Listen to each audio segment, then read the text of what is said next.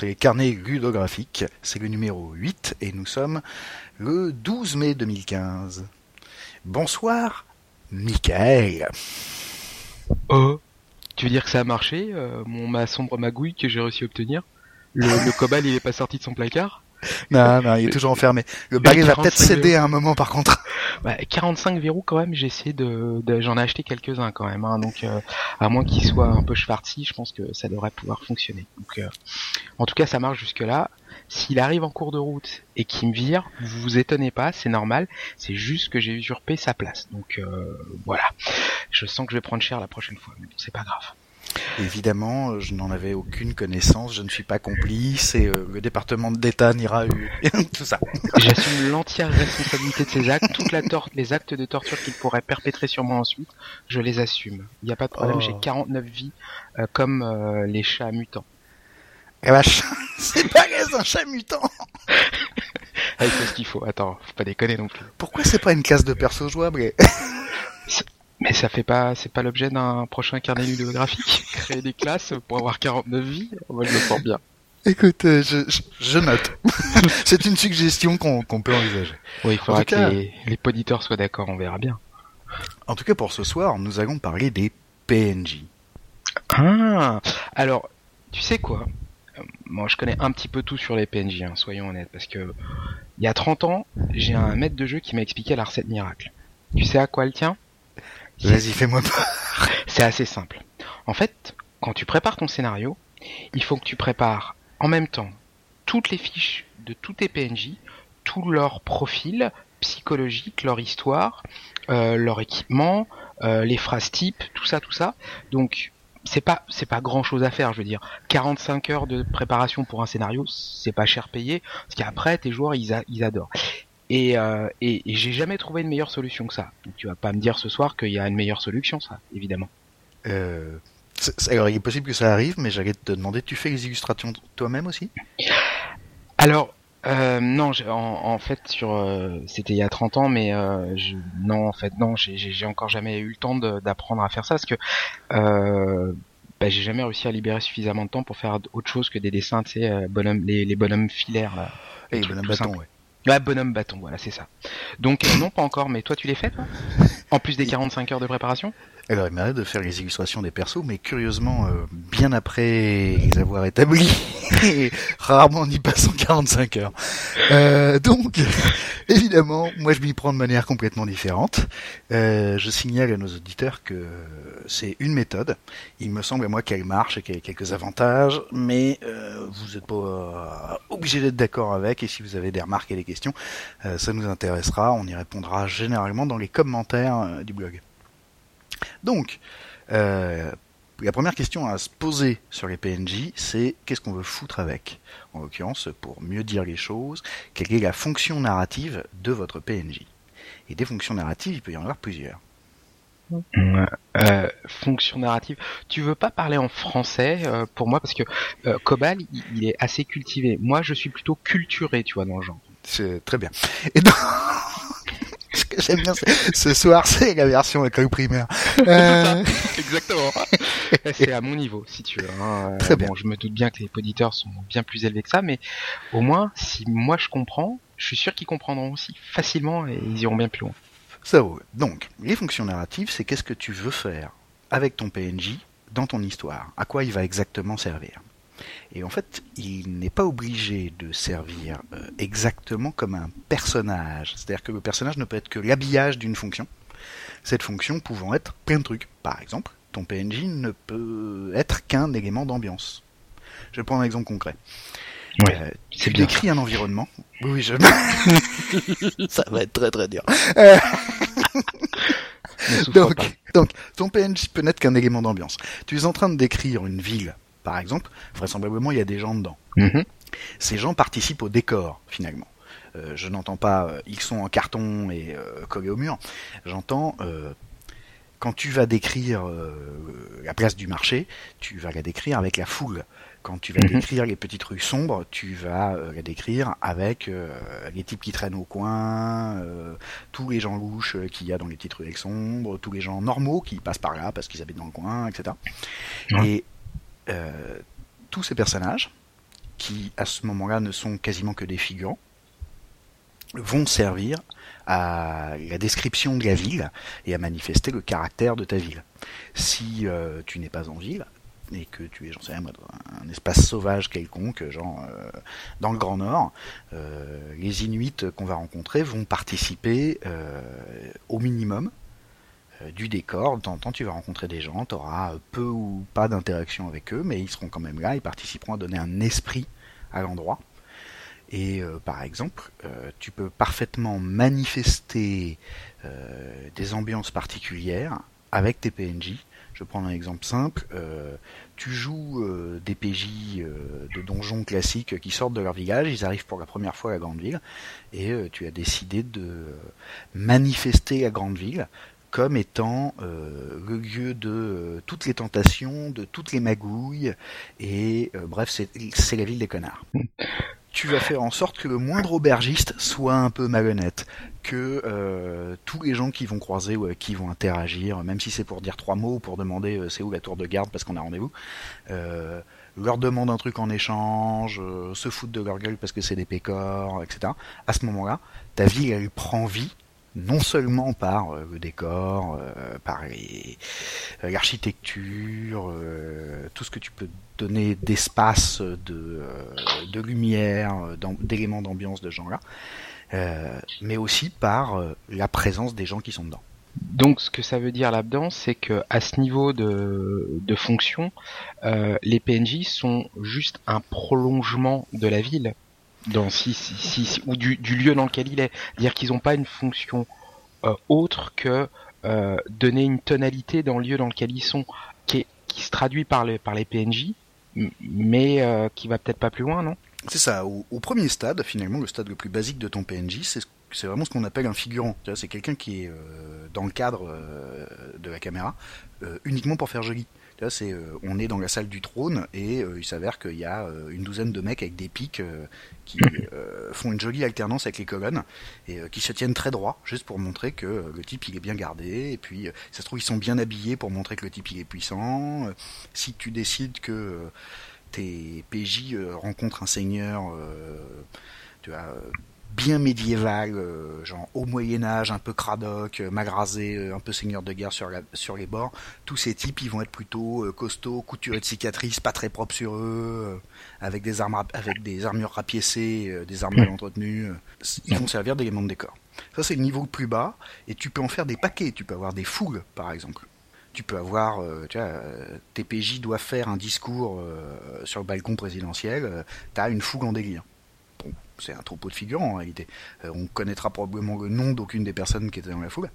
Euh, on aura assez peu d'interaction avec eux, en dehors du fait que toutes les trois phrases, ils font ouais Mais ils participent à l'ambiance. Donc ça, c'est l'élément de décor, en fait, le PNJ comme, comme élément de décor. Alors bien sûr, comme élément d'ambiance, ton PNJ il peut être déjà plus important qu'un simple élément de décor. Euh, tu peux commencer à manifester des préoccupations, euh, des thématiques qui servent l'ensemble de ton histoire par les PNJ. Par exemple, tu peux te poser une question simple de quoi on discute dans les auberges? De quoi parlent les gens sur, sur Twitter dans ta campagne? Euh, De quoi ils se préoccupent et comment ils se comportent?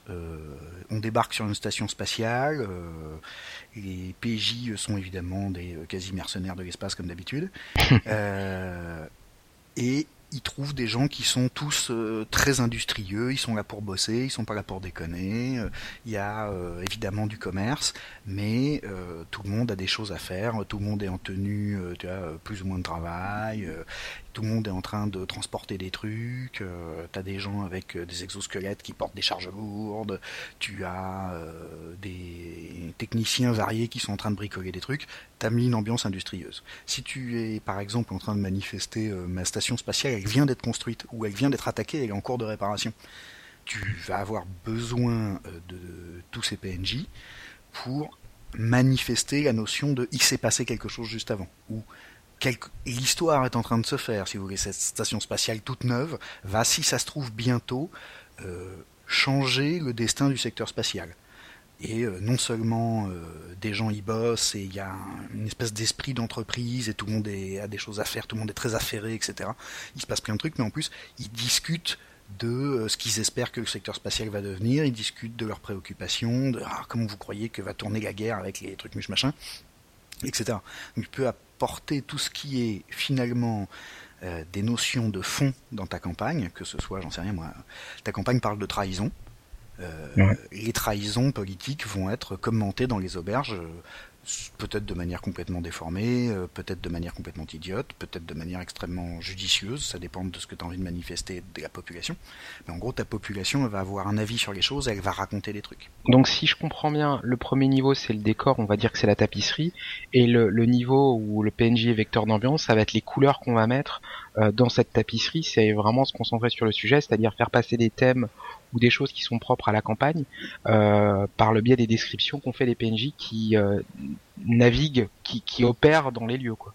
C'est ça. Et donc là, tu te préoccupes pas d'eux en tant qu'individu, mais en tant que masse. Euh, de quoi les gens discutent? Qu'est-ce qui les préoccupe? Comment est-ce qu'ils se comportent dans ce décor-là? Donc là, d'un seul coup, ils se manifestent un peu plus, on écoute un peu plus ce qu'ils disent, et tu peux même aller assez loin dans la caractérisation et dans l'individuation euh, de ces personnages pour manifester tes trucs. Euh, j'entends, euh, il est tout à fait possible que tu utilises deux PNJ qui sont nommés, largement décrits et qui s'engueulent à travers l'auberge pour montrer le fait qu'il y a actuellement une guerre des clans dans la région. Tu vas prendre un type de chaque clan, euh, ils s'engueulent devant tout le monde, si ça se trouve ils sortent leurs armes, les PJ vont être obligés d'intervenir parce que c'est euh, eux les plus musclés dans la salle et qu'on voudrait pas que ça tourne au massacre, on est quand même dans une auberge, tout ça. Euh, pour leur manifester, clairement la tension est forte. Si tu as envie de parler de racisme, par exemple, tu peux parfaitement manifester des PNJ racistes ou des PNJ qui subissent le racisme et qui vont avoir une importance dans l'histoire. c'est pas forcément une grande importance, ça peut être le boutiquier du coin. Qui est un sale con raciste. Ça peut être euh, le contact local des PJ qui s'avère être, euh, je sais pas moi, un elfe dans une ville où on déteste les elfes. Et donc ça va leur manifester la problématique. Pour peu que ce soit évidemment une des problématiques que tu as l'intention d'explorer euh, dans l'ensemble de ta campagne.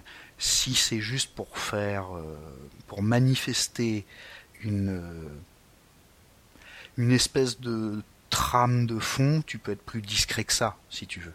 Euh, j'entends si c'est pour dire, pendant que vous faites votre vie à vous, dans votre campagne à vous, euh, le reste du monde se préoccupe d'un certain nombre d'autres choses, euh, tu n'es pas obligé que ça prenne beaucoup de place. Tout dépend de, encore une fois, de l'importance narrative que tu veux donner à ce genre d'éléments. D'accord. Donc, euh, si, si je, je, je, comprends toujours, hein, moi j'ai besoin de comprendre. Hein, donc, euh, donc on, a posé le décor, on, on donne l'ambiance. Euh, maintenant, on va peut-être s'occuper des PNJ comme euh, il y a 30 ans, on m'avait expliqué à quoi ça sert, tu vois. Parce que là, là pour l'instant, on, on, a planté le décor en réalité à tout niveau, c'est-à-dire avec euh, un lieu et, et une véritable ambiance. Euh, maintenant, bah, j'aimerais qu'il m'explique, euh, ouais, qu'est-ce qu'on fait pour les PNJ parce que le but du jeu, c'est de les faire rentrer dans l'intrigue quand même. Alors, ou, de les faire, ou les faire la, la, la, faire évoluer quoi.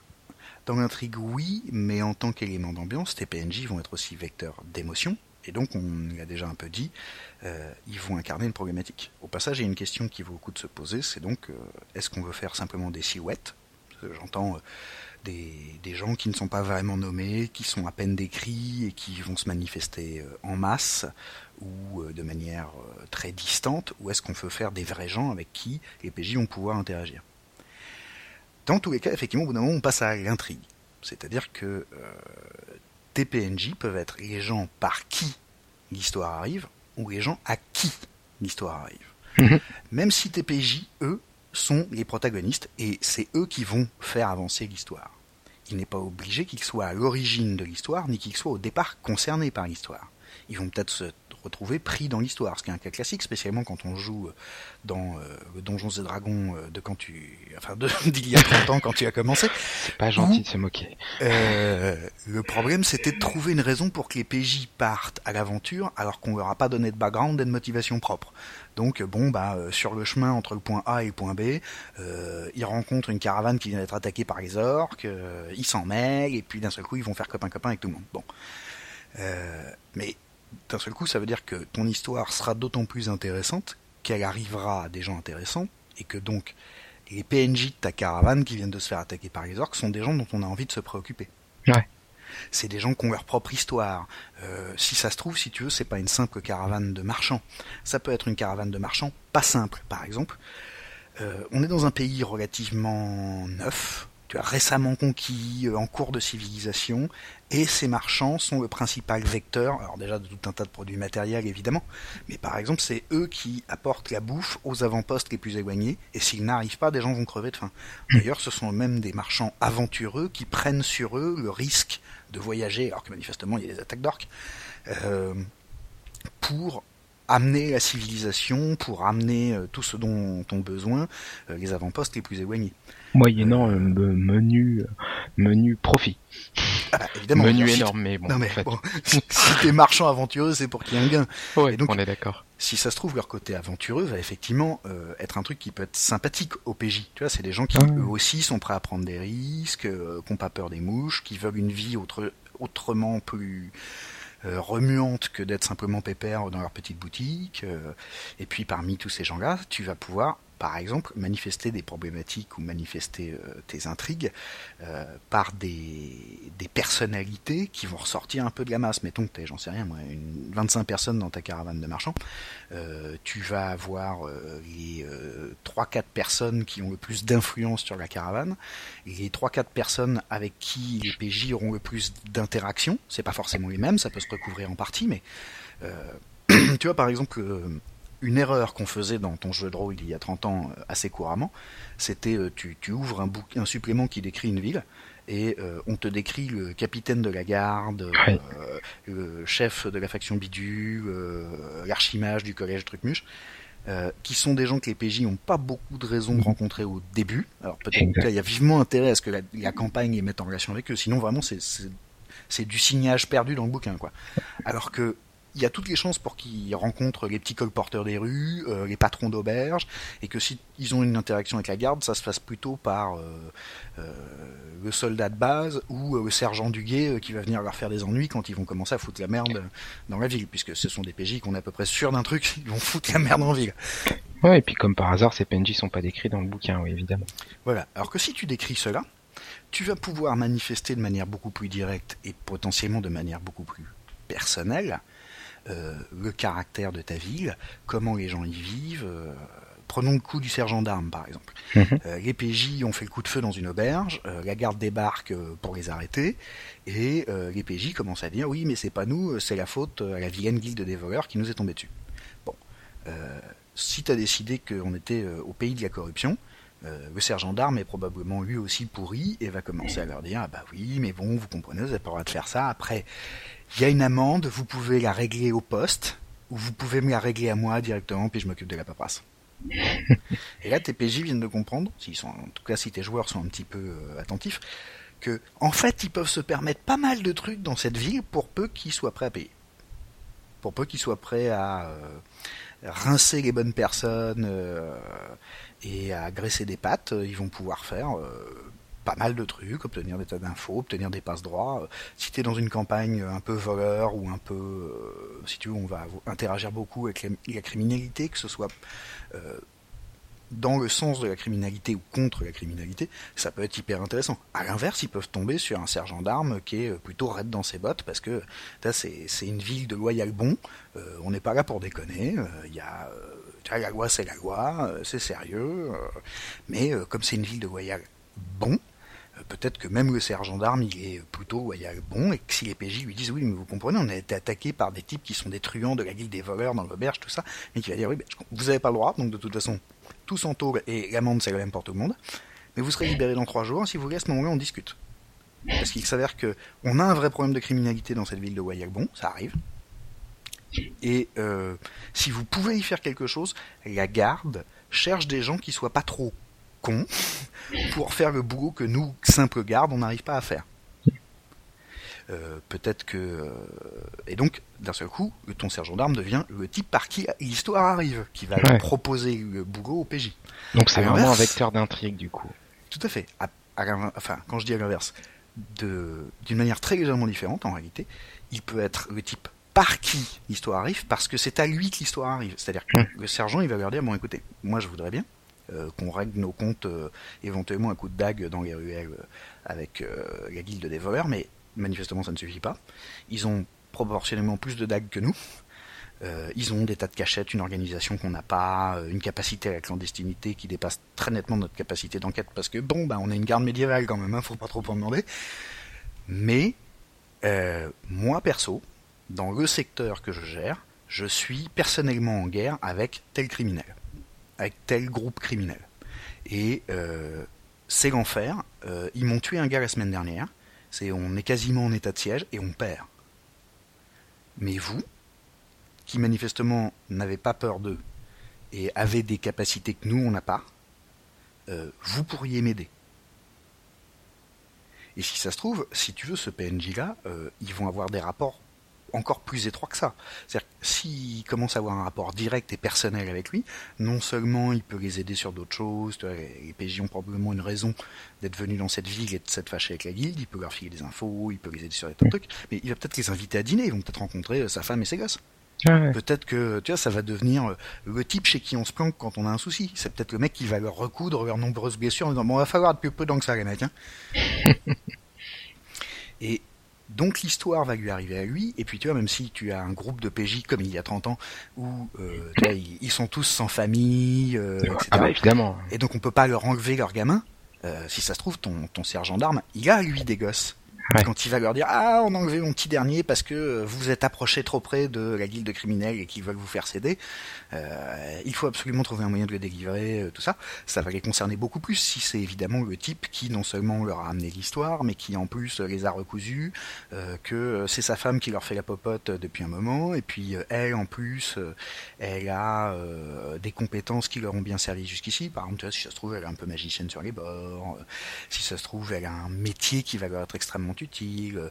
Peut-être que notre sergent d'armes, il est carrément marié à une nana qui a des fonctions politiques et qui est prête à les aider euh, à les couvrir ou euh, à, euh, à se faire la représentante officielle de leur action qui est quand même plus qu'à moitié clandestine auprès du pouvoir local. Il y a plein de choses possibles tu voudrais dire en fait quelque part que en fait il y a des solutions contre les joueurs qui créent leur personnage de façon à ce qu'il n'y ait aucun point d'entrée.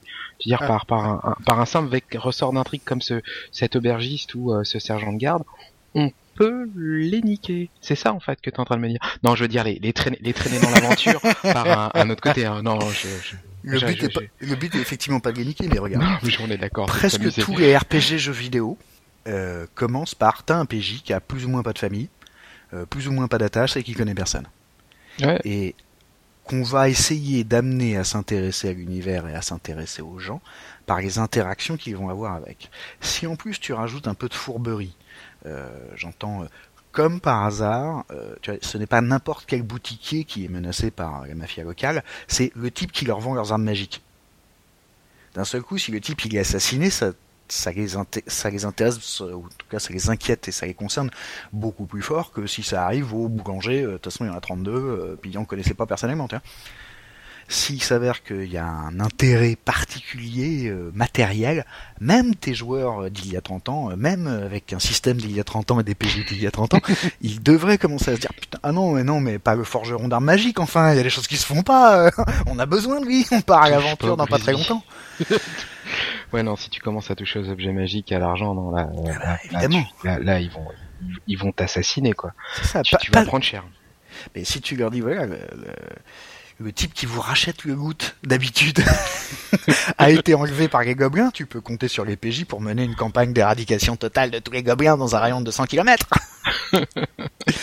Donc effectivement, même avec euh, des joueurs qui sont euh, pas euh, d'ordinaire très susceptibles de s'intéresser à la vie du reste de l'humanité, tu peux déjà les effectivement euh, les intéresser comme ça, les hameçonner comme ça, et puis évidemment euh, si tu fais en sorte que tu rajoutes un peu d'émotion et que genre la boutiquière qui leur qui leur rachète d'habitude tout ce qu'ils ont goûté dans les donjons, euh, se fait enlever et euh, ils, sont, ils tombent sur, euh, tu vois, elle a un fils de 12 ans euh, qui se retrouve tout seul à la maison. C'est lui qui leur dit bouh, ma maman elle a été enlevée. Déjà que mon papa il est mort sous le coup des gobelins euh, il y a bien longtemps. euh, et il faut que vous fassiez quelque chose pour moi. Euh, oui bon, enfin nous on est surtout là pour, enfin si on sauve ta mère c'est vraiment pour que la, la boutique remarche, hein, honnêtement.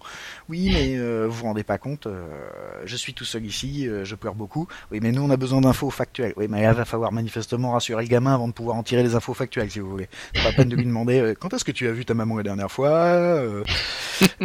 tant qu'il est en train de chouiner ou de s'accrocher à vos basques veux pas rester tout seul dans la maison.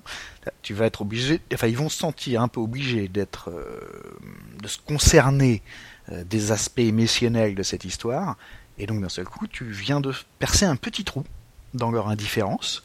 Et tu peux par ce trou tu vas pouvoir commencer à glisser plus de trucs. Donc ça c'est euh, sur les PJ ressort d'intrigue les on va dire les, plus grosses ficelles.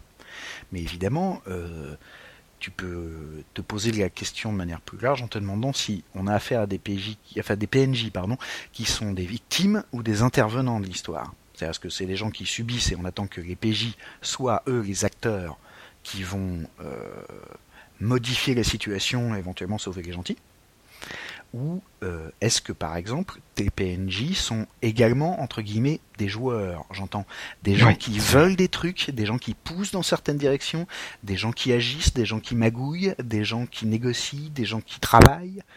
Euh, si Ouais. par exemple tu as une campagne d'espionnage, il est probable qu'une grande partie des gens avec qui tes PJ vont interagir vont être eux aussi euh, dans les trucs barbouzards, dans la manipulation, qui vont vouloir des trucs différents.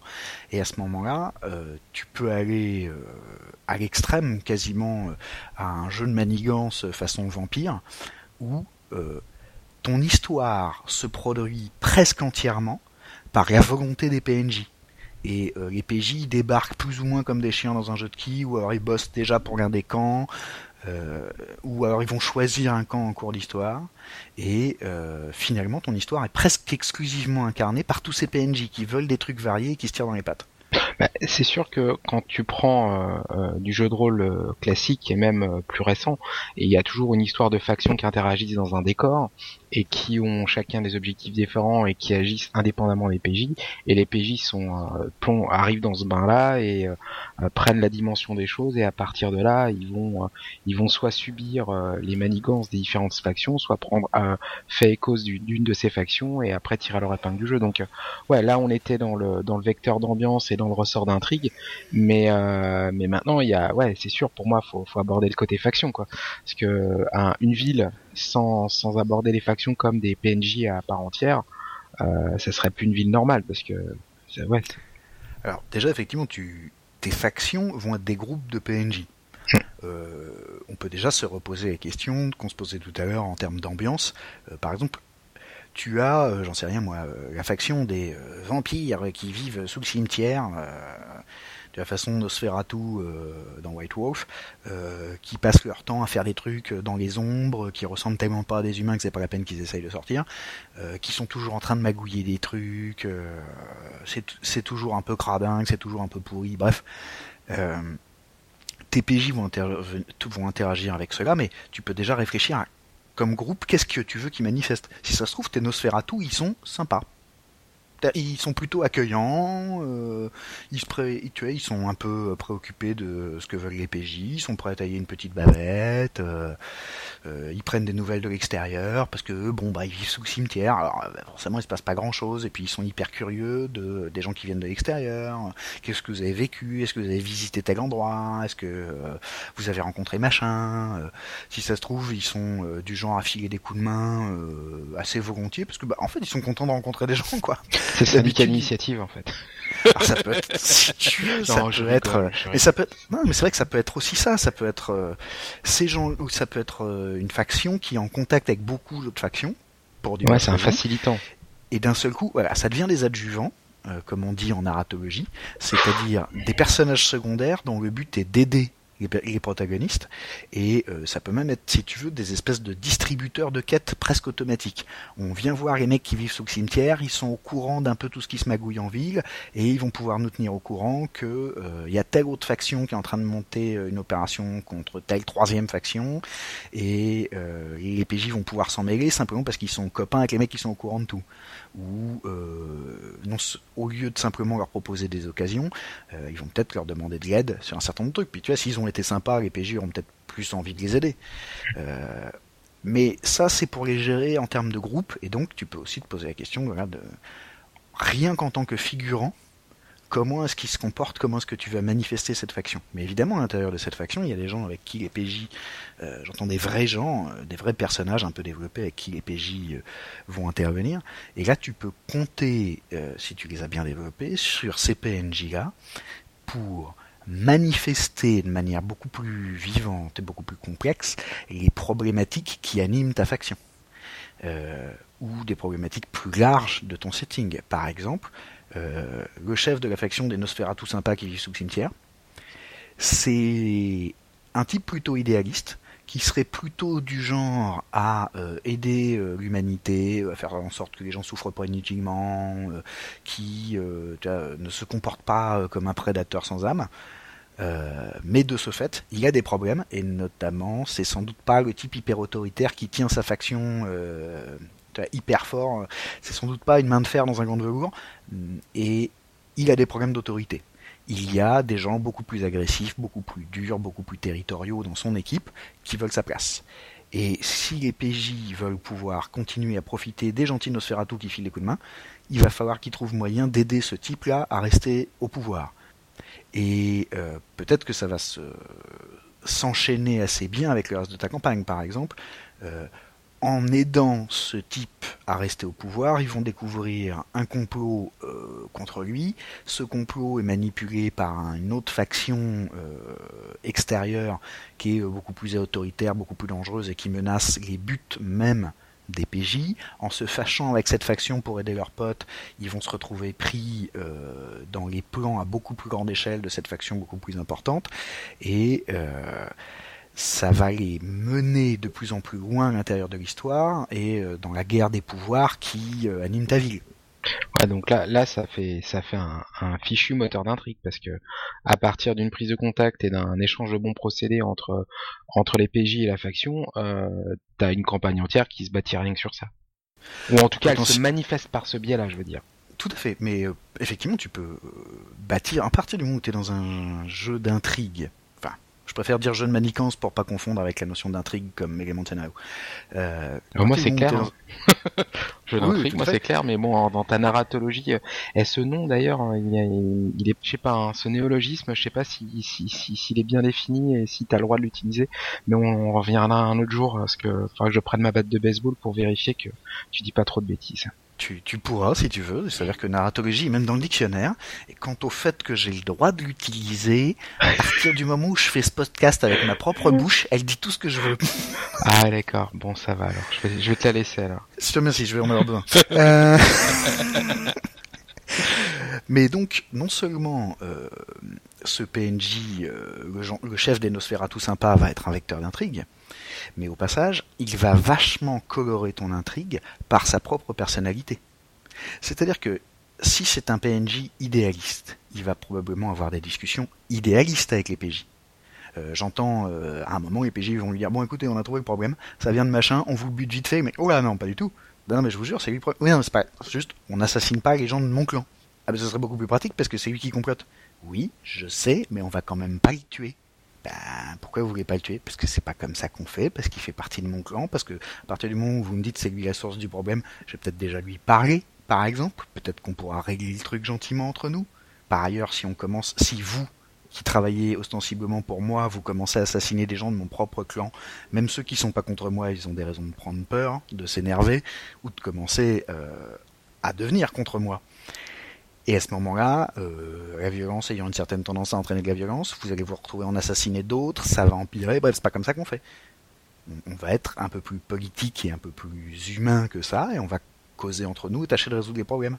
Et si ça se trouve, euh, à force d'avoir ce genre de discussion, par ton PNJ, tu vas amener des problématiques et des considérations alors, humanitaires, politiques, tout ce que tu veux, qui vont être liées à sa personnalité. Si ça se trouve, en plus, ton tout très moche qui vit sous le cimetière, il en parle bien de ces trucs-là.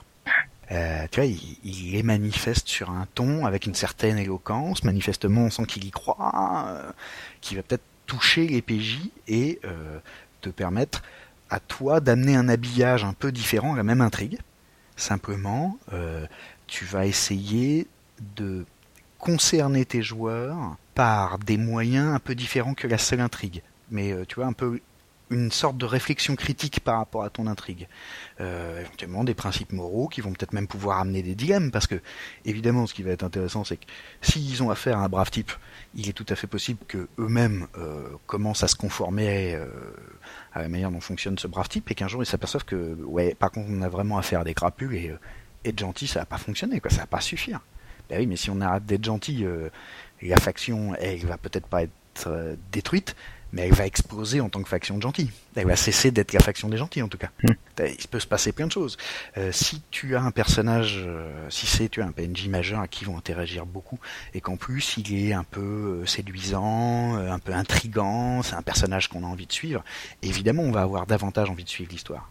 Il y a un certain nombre de narratologues et commentateurs du scénario, de théoriciens du scénario qui trouvent qu'une bonne histoire, c'est une histoire intéressante qui arrive à des gens intéressants.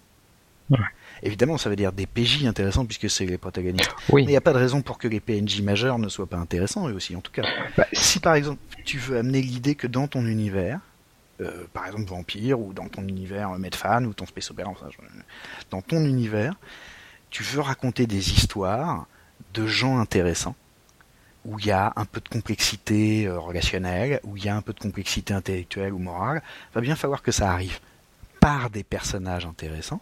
Et s'il s'avère que tes personnages intéressants euh, amènent des, questionnements, et quand je dis des questionnements, c'est éventuellement des questionnements sur eux-mêmes. Tu vois, on commence à découvrir un PNJ sous un certain angle, et puis puis on parle avec lui, puis il s'avère que des contradictions se manifestent ou des nuances se manifestent.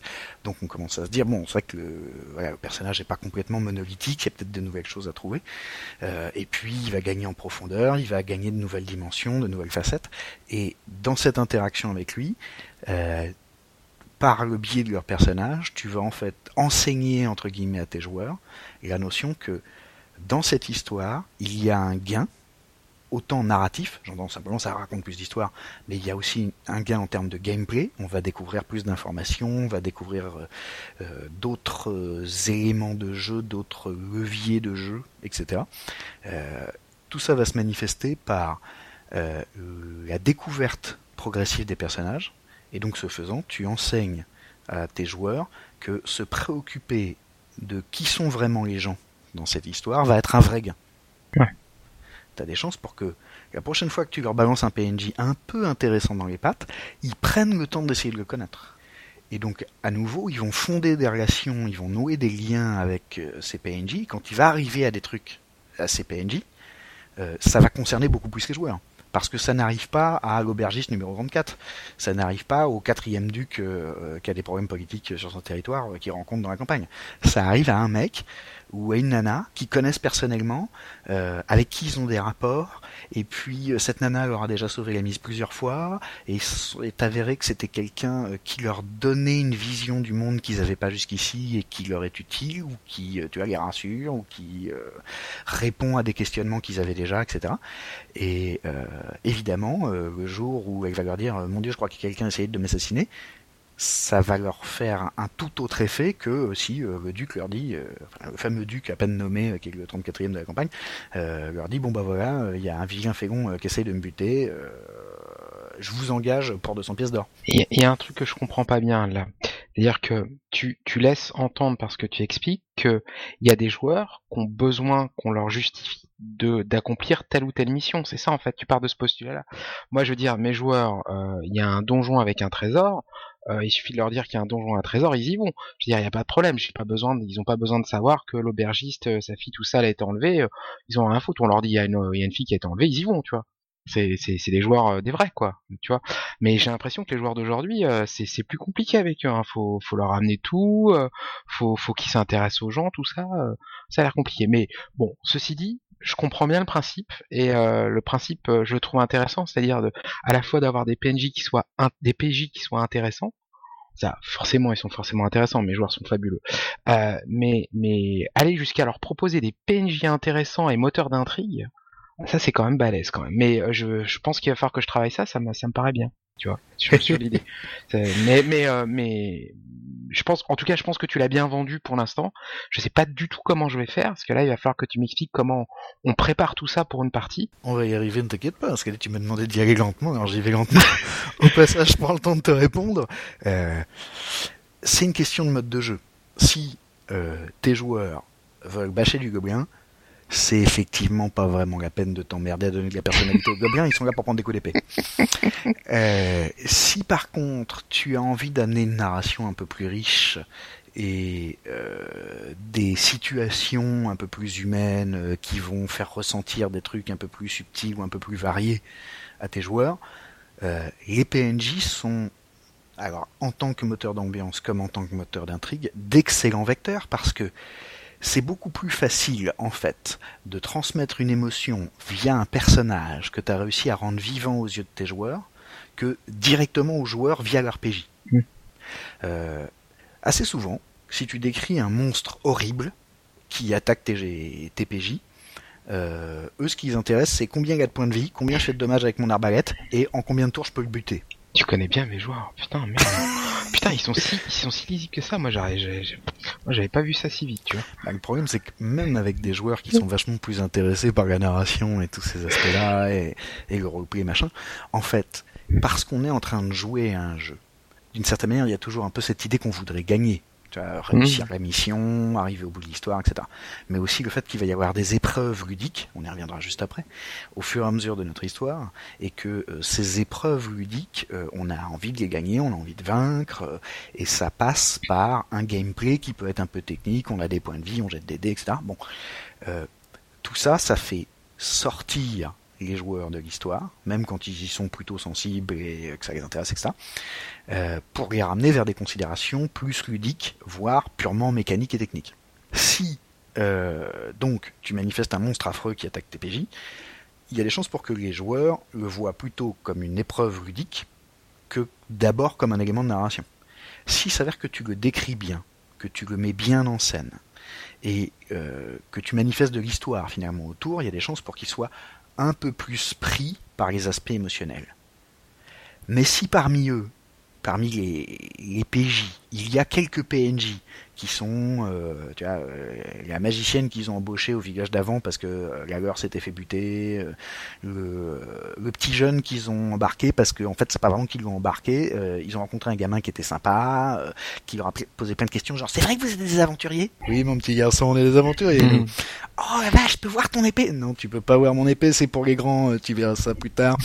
Et le gamin les a trouvés tellement formidables qu'il a décidé qu'il était aventurier lui désormais, et avec un couteau de cuisine piqué à maman, euh, il s'est aventuré derrière eux euh, dans les marais dont on ne revient jamais. Et au, premier bivouac, les PJ s'aperçoivent que le petit truc qui les suit depuis un moment n'est pas un gobelin. C'est un, c'est le gamin qui est leur plus grand fan avec son couteau de cuisine. Et là, si tu veux, ils ont la problématique de est-ce qu'on renvoie chez lui? Auquel cas, euh, il y a des chances pour qu'il. C'est déjà miraculeux qu'il soit arrivé jusqu'ici sans se faire buter, mais au moins il avançait dans notre sens. il était dans notre sillage alors que nous on taillait tout ce qu'il y avait de dangereux devant nous.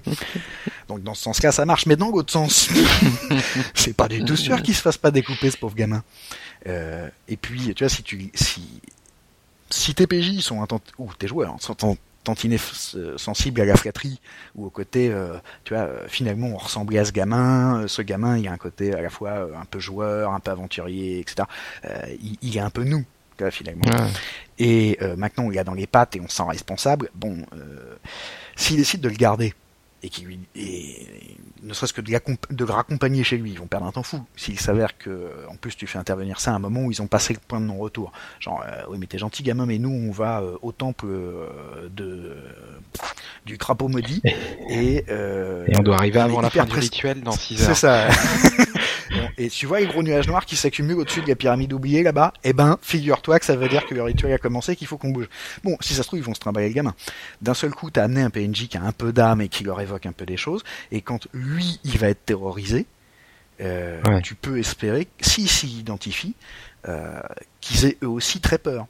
Ou en tout cas que tu, encore une fois, tu fais des trous dans leur indifférence et tu en profites pour y glisser des trucs, alors de la trouille, euh, des préoccupations d'ordre parental et protectrice, euh, euh, de la compassion, mais tu vois, par sympathie, par empathie, tu vas pouvoir les contaminer avec des trucs.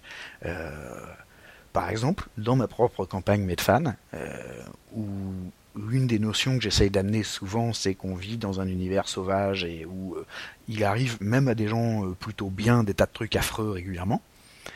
Euh, mes joueurs ont pris l'habitude quasiment que maintenant, quand ils causent à un PNJ qui a des ennuis, de toute façon, quand il va leur raconter son histoire, ça va être les misérables. Il a toujours une vie de merde jusqu'ici, mais il survivait à peu près jusqu'à temps qu'il lui arrive telle tuile. Et franchement, euh, c'est trop horrible. Et euh, si ça se trouve, des fois, c'est même pas pour demander au PJ de s'en occuper. Hein. C'est juste pour leur dire, de toute façon, vous y pouvez rien, c'est trop tard. Euh, enfin, quand ils se retrouvent avec un gamin qui leur dit en pleurant, bouh, ma maman est morte. c'est pas comme s'ils pouvaient la ranimer. en tout cas, pas dans ce type de médecin. Il faudrait peut-être mieux pas. Mais c'est, si tu veux, ça amène l'idée qu'il se passe des trucs affreux tout le temps, puis au bout d'un moment, tu fais des petits trous euh, par tous les moyens disponibles euh, dans leur indifférence, et, tu commences à les atteindre avec euh, les villageois, les machins, les bidules, et quand il arrive un truc un peu magique, un peu surprenant, un peu terrifiant, un peu émotionnel, disons de manière générale, comme tu les as déjà un peu atteints avec des trucs plus cruels, plus... euh, alors quand je dis cruel, c'est au sens... euh, parmi les émotions qu'il est relativement facile à faire passer au PJ, enfin plus exactement à travers les PJ jusqu'aux joueurs, il y a des trucs franchement négatifs. C'est-à-dire c'est plus facile de faire peur à tes joueurs que euh, de la faire dire oh comme c'est mignon. Donc généralement les trucs avec lesquels tu vas faire des trous dans leur indifférence, c'est plutôt des trucs négatifs ou en tout cas euh, assez primo. Euh, J'entends euh, c'est de la peur, c'est de la surprise, c'est euh, des notions de survie qui s'appliquent à des gens pour lesquels ils se sentent concernés parce qu'ils en sont manifestement responsables. Ce sont leurs suivants, leurs serviteurs, le gamin qu'ils ont récupéré dans les marais dont on ne parlait jamais, ce genre de choses. Les gens du village qu'ils ont accepté de protéger. bon, plus tu fais des trous larges, plus tu vas pouvoir commencer à passer des trucs euh, moins bourrins, plus subtils, plus positifs. Et euh, si tu as fait en sorte que tes joueurs soient de ce fait concernés par ce qui arrive au PNJ euh, du village qu'ils ont décidé de défendre des orques, s'ils gagnent à la fin et que euh, les PNJ du village leur font la fête euh, et euh, viennent leur faire des colliers de fleurs ou leur dire à quel point ils sont super heureux et à quel point ils sont reconnaissants, ça va peut-être les toucher encore plus que le fait qu'effectivement ils vont toucher leurs 250 pièces d'or. Ouais. Ça aura voilà, tu vas pouvoir commencer à faire passer des trucs positifs. Mais c'est vrai que parmi les trucs positifs, et encore le rire est un des trucs que tu peux relativement facilement faire passer euh, Jusqu'aux joueurs. Le problème du rire, c'est que généralement, euh, souvent, quand on rit, c'est en réaction à un truc négatif en fait. T'as, euh, Il y a des trucs qui fait euh, le plus marrer les gens, c'est euh, quelqu'un d'autre qui se casse la gueule. Mm. Souvent, euh, même s'il peut y avoir des trucs drôles, il y en a pas beaucoup hein, au passage, hein, mais des trucs qui sont vraiment comiques en n'ayant pas d'éléments négatifs, la plupart du temps, c'est les gens qui disent des conneries, les gens qui font des conneries, les gens qui sont cons, les gens à qui il arrive des tuiles, et euh, les situations euh, surréalistes, aberrantes, qui en réalité, quand elles t'arrivent à toi, t'énervent, mais euh, qui, vu à deux mètres de recul par quelqu'un qui est pas vraiment concerné, tu peux pas t'empêcher de te marrer. Ouais. Euh, voilà, de, le rire est une réaction positive à un truc négatif la plupart du temps. Mais donc, c'est déjà par avec le négatif que tu fais des trous dans leur indifférence.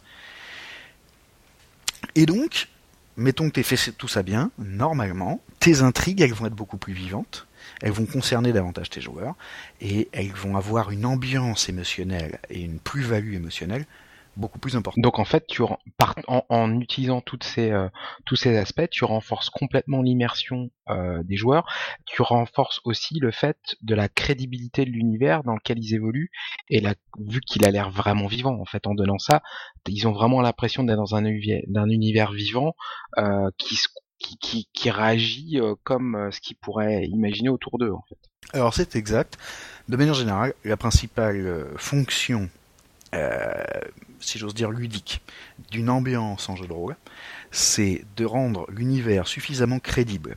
Alors, euh, par des biais émotionnels, par des biais techniques, par des questions bassement pratiques, parce que tu as réfléchi un peu à ce que tu faisais, euh, que tu as fait en sorte qu'il y ait une logique et qu'on puisse la comprendre, etc. Mais euh, les éléments d'ambiance, ils te permettent de faire en sorte que ton univers, ton univers soit suffisamment crédible pour être, un, cru strictement euh, par les joueurs évidemment que tu vois tu, dépasses euh, leur euh, leur incrédulité, ce qu'on appelle la suspension de l'incrédulité, c'est nécessaire pour raconter une histoire.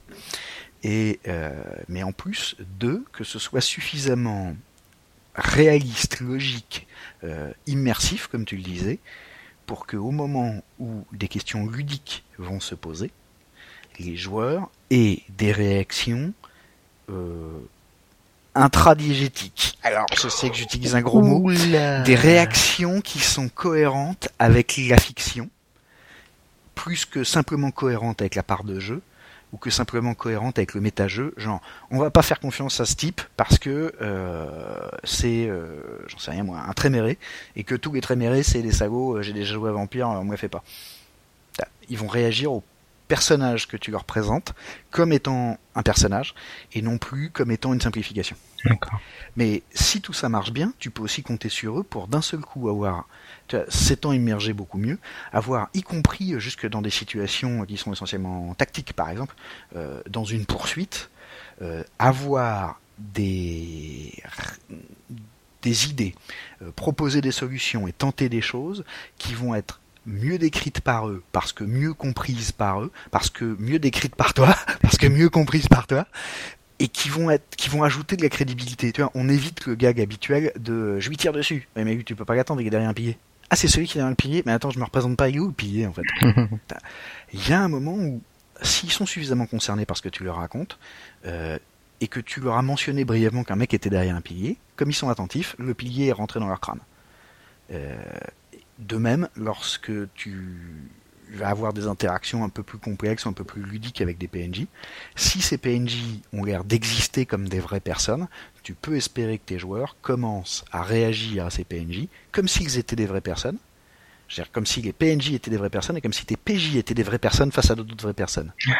Et là, d'un seul coup, il va pouvoir se passer des trucs euh, sans doute plus subtils, sans doute plus variés et proportionnellement plus riche narrativement et plus riche émotionnellement que euh, si euh, simplement tu leur dis bon bah euh, t'as raté ton jet de contact, le type il veut pas parler. Ouais bah je lui défonce sa gueule.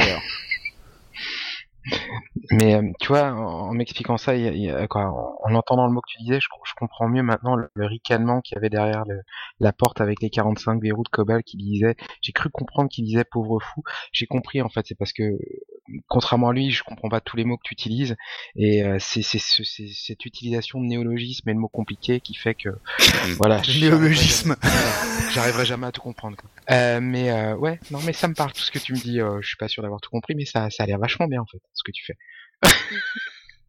en tout cas, je vais ainsi raccrocher un truc que tu me demandais il y a à peu près un quart d'heure maintenant sur la part de jeu et sur les épreuves ludiques. J'avais dit que j'avais Oui, c'est vrai. Tu l'avais dit. Les épreuves ludiques, euh, ce qu'on peut appeler de manière plus commune mais pas très française des challenges, c'est tous les moments où, dans le jeu, se posent au PJ des obstacles que les joueurs qui sont derrière les PJ euh, vont essayer de résoudre. Alors que ce soit à coup de dés, à coup de réflexion personnelle, à coup de, de, fonctionnement en équipe, euh, à coup de chat, à coup de roleplay, à coup de tout ce que tu veux. Il y a des obstacles, et euh, il faut les vaincre pour avancer dans l'histoire, assez souvent. Alors quand je dis pour avancer dans l'histoire, c'est pour avancer dans une certaine direction de l'histoire, parce que normalement, si tu as bien prévu ton scénario, euh, ton histoire ne s'arrête pas parce que tes PJ ont bah, échoué face à un obstacle. on est d'accord.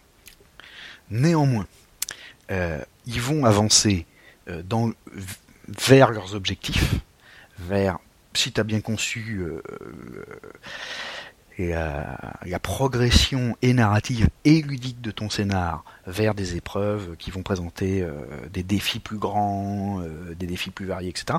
Je renvoie pour ça nos auditeurs à, aux deux podcasts qu'on avait fait euh, dans les carnets graphiques sur les intentions ludiques et le développement ludique.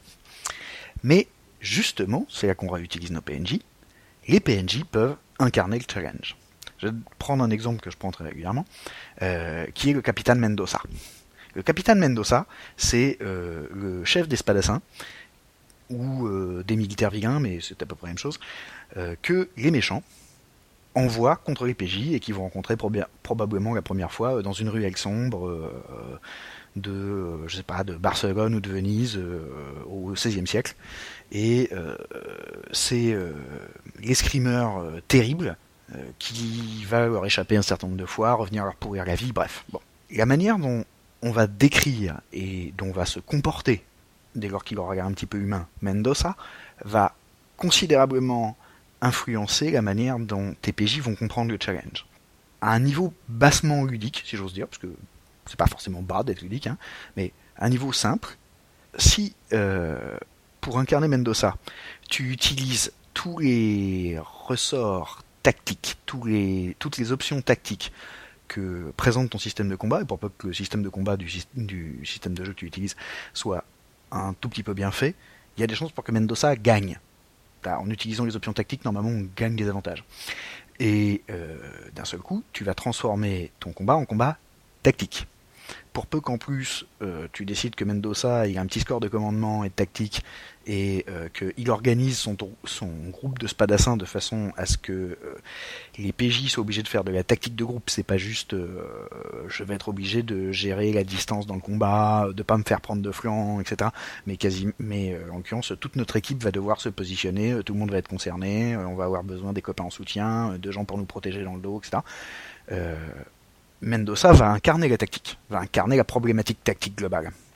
Ça incarne l'épreuve tactique. Et au passage, évidemment, manifestant de la tactique, euh, entraînant euh, les PJ vers la tactique, il va aussi manifester aux joueurs les, aspects tactiques que peut-être ils n'utilisaient pas euh, pleinement jusqu'ici et qu'il t'intéresse de leur montrer, de mettre en avant si ça se trouve, après leur première rencontre avec le capitaine Mendoza, euh, tes joueurs vont se dire bon les mecs, il faut vraiment qu'on se replonge dans le bouquin parce que manifestement le système de combat on maîtrise pas et on a pris une dérouillée.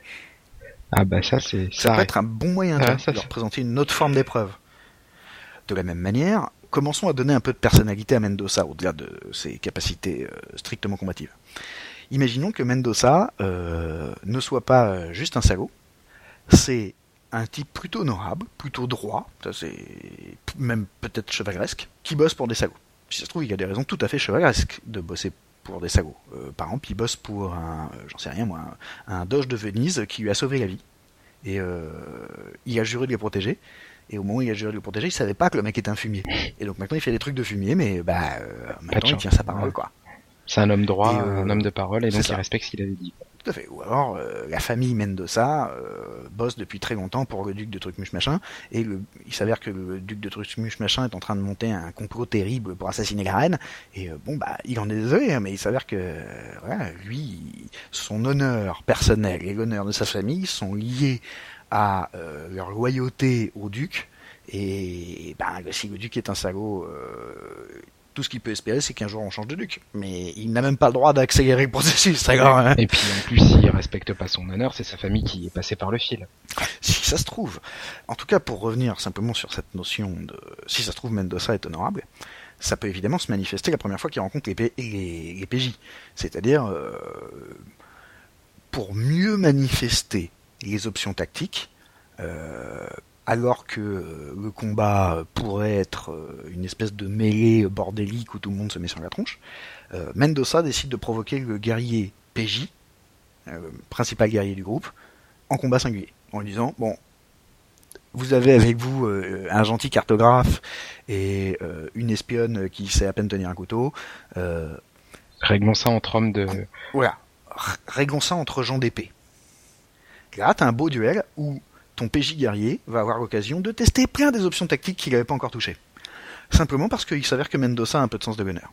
Vraisemblablement, si ton Mendoza était bien taillé et qu'il est suffisamment balèze, euh, ton PJ guerrier va prendre une branlée. Mais comme Mendoza est un homme d'honneur, il n'a pas de raison de l'achever. Ouais. Il lui dit juste, bon, j'ai gagné. On avait dit que euh, si je gagnais, vous me remettiez la lettre que vous avez pris au duc. Je récupère la lettre. Merci, bonsoir. D'un seul coup, tes PJ vont avoir une interaction légèrement différente avec les hommes de main du méchant duc. Ah bah, On peut leur parler, on peut avoir une discussion civilisée avec ces gens, si ça se trouve. Et ça va peut-être donner des discussions hyper intéressantes, puisque s'ils disent à Mendoza, euh, mais vous bossez pour un salaud, ben oui, je sais. Et ça vous dérange pas Ah si, ça m'arrange pas du tout, euh, même ça- limite ça m'empêche de dormir la nuit, mais que voulez-vous? Je suis un homme d'honneur. Mais vous avez pas l'impression qu'il y a une contradiction quand même?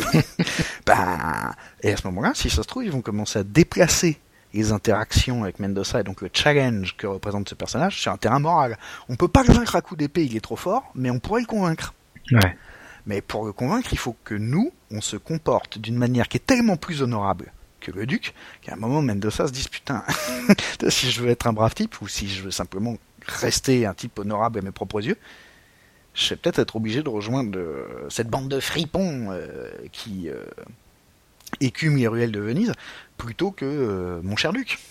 Et s'il y a un vrai gain moral pour Mendoza, peut-être qu'il va changer de camp, ou peut-être qu'il va simplement de temps en temps leur laisser un petit coup de main. Genre, euh, ils sont en train de suivre Mendoza euh, dans la rue, ils ratent leur jet de discrétion, lui il récupère, il réussit son jet de vigilance, il s'aperçoit qu'ils sont derrière eux, mais comme il- on lui a envoyé faire un truc avec lequel il n'est pas d'accord, mais qu'il ne peut pas légitimement empêcher, s'il marchait juste un peu plus lentement. Pour que les PJ puissent le suivre et intervenir. Peut-être qu'ils vont commencer à avoir une relation assez complexe avec Mendoza où il ne lui, il ne sera jamais dit euh, qu'ils sont plus ou moins alliés ou qu'ils qu'ils s'entraident. Parce que, évidemment, l'honneur de Mendoza l'en empêche. Mais euh, peut-être que les PJ vont euh, réussir à le comprendre. Ouais. Peut-être que, justement, tu vois, tu as amené un autre niveau de complexité. Et un niveau émotionnel tout à fait différent. Et peut-être que si, à force de progresser, euh, que ce soit en termes d'XP ou en termes de compréhension du système de combat, euh, ton guerrier a un jour l'occasion de vaincre Mendoza, on va peut-être avoir une belle scène de film de KPDP où, euh, au moment où il veut aller assassiner le duc, Mendoza, enfin, au moment où TPJ veut assassiner le duc, Mendoza fait tout ce qu'il peut pour les en empêcher, mais au moment où il est vaincu, euh, les PJ décident de pas le buter parce que, Bah oui, ah, limite, une fois qu'on a buté le duc, le, type il est libéré de sa parole. à. Euh, il a échoué, c'est un peu emmerdant pour son honneur, mais il est pas mort. Il est libéré des saloperies qu'il faisait avant. Et euh, bon, on pourrait le déposer euh, à l'hospice le plus proche avec une petite bourse d'argent pour qu'on pour qu'on le soigne. Et si ça se trouve, ce type deviendra un ami. Et tout de suite, on gagne en qui crédibilité. rejoindra le groupe plus tard. Et tout de suite, on gagne en, en crédibilité dans l'univers. Et alors que dans une recette classique, euh, les joueurs euh, buteraient le gars et après iraient euh, tomber sur le duc. Alors que là, justement, euh, il a pris une toute autre valeur et parce que t'as amené, justement, il est devenu vraiment vivant et, et euh, part entière du truc. Non, c'est bien. C'est c'est sûr que ça change, ça change l'enjeu complètement à, à tout niveau. Quoi. Par contre, pour faire ça bien, il faut se poser les bonnes questions. Et donc, euh, quand on caractérise une épreuve ludique à travers un ou des PNJ, évidemment, il faut se poser la question de la nature de l'épreuve. Ouais. Euh, par exemple, est-ce que c'est une épreuve morale, est-ce que c'est une épreuve intellectuelle, est-ce que c'est une épreuve sociale, est-ce que c'est une épreuve martiale, est-ce que c'est une épreuve technique, est-ce que bon. voilà. Euh, quand je dis une épreuve technique, par exemple, ça peut être pour récupérer des infos en space opéra. Euh, on a besoin d'aller à tel endroit qui n'est euh, qui est en territoire interdit et euh, qu'on a le droit de longer qu'une seule fois par an lors de la terrible course de, de Space Pods à travers euh, le nuage d'astéroïdes. TPJ, évidemment, décide de participer à la course. Sans blague. Et leur pilote participe à la course. Mais si tu veux que ce soit une épreuve un peu technique, et que par exemple, euh, tu vas leur amener douce, il, t'est utile de leur amener euh, doucement la notion que bon, alors c'est pas euh, juste on va faire trois jets de pilotage et on va s'en sortir. Il va falloir que vous preniez en compte le mouvement des astéroïdes, le fait que si vous heurtez un astéroïde, vous allez déclencher une réaction en chaîne avec des trucs qui vont bouger derrière. Tu veux les prévenir de ça et de la mise en jeu que tu as prévue quel meilleur moyen que de discuter avec la pilote star de la course de Space Pods à travers les nuages d'astéroïdes, qu'ils auront l'occasion de rencontrer dans les stands un peu avant le départ, ou peut-être quelques jours avant quand ils vont aller s'inscrire, qui va en plus servir à manifester tout l'intérêt médiatique et, et populaire que suscite la course. Peut-être que cette course, qui a l'air quand même inutilement dangereuse pour un sport, euh, existe dans une société de gens qui ont un rapport particulier au danger. Euh, par exemple, euh, on est à Star Wars quelque part dans les mondes de la frange, la vie ne vaut pas cher, on peut tous se faire buter par des pirates, des vilains impériaux ou un rancor qui était de mauvaise humeur ce jour-là, tout le temps, et donc on a un rapport à euh, sa propre préservation qui est un petit peu différent et on aime les jeux violents, les trucs risqués et euh, les gens qui n'ont pas peur des mouches. Et euh, ta super pilote, ta PNJ super pilote, elle incarne tout ça et non seulement tu vas manifester des éléments de contexte et donc tous les éléments d'ambiance etc dont on parlait avant, mais en plus il s'avère que par exemple la nana, elle s'est déjà exprimée dans plusieurs interviews sur ses opinions politiques qui sont assez anti-impériales pour peu que tu joues euh, des PJ de Star Wars un tout petit peu normaux, ils ont vraiment aucune raison d'être copains avec l'Empire. Même s'ils jouent des neutres, à un moment, ils ont eu des ennuis avec, et peut-être qu'ils vont avoir envie de discuter avec cette nana. Et qu'en parlant politique, ou euh, simplement en manifestant une certaine communauté d'intérêt, euh, ils vont avoir une vraie discussion de professionnels, de pilotes de potes sur le sujet, et que c'est elle qui va leur dire, vous savez que vous êtes mignon là, mais vous êtes inscrit avec un bitume que vous avez bricolé dans votre soute de vaisseau sur une course qui est vraiment un truc de professionnel. Il y a des, morts tous les ans. Euh, c'est un vrai nuage d'astéroïdes. Les astéroïdes, ils, ils, jouent pas pour déconner, ils savent même pas qui y joue. Euh, si vous en mangez un après une vitesse, vous allez exploser pareil. Euh, on vous a expliqué ce que ça faisait si vous tapez un astéroïde, parce que vous m'avez l'air sympa. Hein. Je voudrais pas que vous mouriez bêtement. Peut-être que vous devriez d'ailleurs renoncer à cette course. Alors peut-être que tu as la première partie de l'épreuve, c'est de convaincre la nana qu'ils ont des vraies raisons d'être là, mais par contre, c'est vrai, ils risquent d'avoir besoin de conseils. Et par les conseils de ce personnage, tu vas leur amener les différents éléments techniques de l'épreuve sans avoir besoin de leur faire un briefing euh, en sortant euh, ton PowerPoint sur ceci est un nuage d'astéroïdes. Voilà ce qui se passe quand on tape dans un nuage d'astéroïdes. Mais d'une manière qui est narrativement plus intéressante et qui va donner plus de chair à l'épreuve. Et si en plus à un moment tu as besoin de manifester le danger et que le vaisseau de la super pilote star euh, est endommagé en percutant un astéroïde, quelle meilleure manifestation du danger que quelqu'un qui est beaucoup plus pro que vous, qui fait ça par, euh, donc c'est le métier de faire le truc que vous faites une seule fois pour avoir l'occasion d'approcher la frontière interdite. Euh, elle, elle vient de s'en manger un. si c'est dangereux pour elle, c'est dangereux pour vous, c'est sûr. Et donc là, émotionnellement, si tu veux, si la nana qui est à la tête de la course, elle a un accident, ça fait d'un seul coup, tes joueurs ont des raisons de se dire euh, on connaît pas la difficulté de tout léger, mais ça a l'air dur quand même. et peut-être que si elle s'en sort en faisant une super pirouette, parce que c'est quand même une super pilote et que c'est pas la première fois qu'elle fait ça, euh, ça va peut-être et a aussi manifesté une autre, un autre aspect technique de l'épreuve qui est voilà quel est l'un des moyens de s'en sortir si vous percutez quand même un astéroïde et que vous commencez à déclencher une réaction en chaîne. Quel est le moyen d'y survivre? Alors là, d'un seul coup, tu commences à donner plus d'aspects techniques à ton challenge global qui était simplement une course de space pods à travers euh, le nuage. Et euh, en fait, tu vas enseigner de nouveaux aspects à tes joueurs, tu vas leur manifester de nouveaux trucs, euh, leur permettre d'avoir des idées, etc. Et une fois que tu auras un peu mobilisé leurs esprits sur ces notions techniques, alors il est probable qu'ils auront eux-mêmes des idées techniques. Tout ça parce que ça leur est venu euh, d'abord dans un environnement suffisamment crédible pour que, donc, comme le nom l'indique, ils y croient, qu'ils s'y projettent. C'est ce qu'on disait tout à l'heure sur l'immersion. Mais en plus, tu leur as glissé juste assez de techniques pour qu'ils commencent à avoir des idées techniques illustrées par un PNJ euh, pour lequel ils se sentent un peu concernés. Bah du coup, et tu combines vachement d'aspects parce que euh, tu, utilises euh, par le biais du PNJ, tu leur apprends le système aussi hein, pour des finesses du système en même temps. Donc euh, c'est c'est plus que raccord, c'est ça ça remplit plusieurs fonctions d'un coup. Quoi. Mais c'est ça qui est hyper intéressant avec les PNJ, si c'est des gens, il n'y a rien de plus complexe et de plus multifacette. Ouais, ça dépend lesquels. Hein. Oui, non, bon, d'accord, mais... Je veux dire, moi, par exemple, tu vois, je, je suis ultra multifacette. Et puis mes joueurs encore plus, donc euh, on va s'en sortir. Mais euh, voilà. Ce qui est bien avec les PNJ, c'est que comme c'est des gens, comme ils sont... euh, à partir du moment où tu as décidé qu'ils seraient pas monolithiques, ils peuvent avoir des valeurs diverses, ils peuvent, ser- ils peuvent servir des fonctions diverses dans ton scénario, etc. Ils peuvent amener plein d'infos et nouer plein de notions en même temps. C'est ça qui est cool dans le développement des Mais PNJ. justement, euh, là, tu, tu m'as vachement appâté parce que tu m'as expliqué un peu ce qu'on fait, mais euh, il va falloir un peu plus tard que tu m'expliques un peu comment on, on les crée ces fichus PNJ parce que c'est pas tout ça, mais moi j'ai une partie demain et, euh, et, et, et ça va pas s'inventer tout seul. Donc, euh, certes, j'ai Ah, ma journée fait 45 heures demain, donc je vais pouvoir préparer. Mais si tu peux me permettre, parce que j'ai j'ai l'impression en filigrane que tu laissais entendre, tu auras peut-être une méthode un peu plus rapide. Donc, euh, je veux bien te consacrer un peu plus de temps, mais à condition que tu m'en fasses gagner derrière, quoi, tu vois. Alors, si tu, si tu joues demain, on va passer immédiatement au développement des PNJ. Euh, à propos, Mike, je te propose qu'on coupe Ouais, comme ça on fait Exactement. À tout de À suite. tout de suite.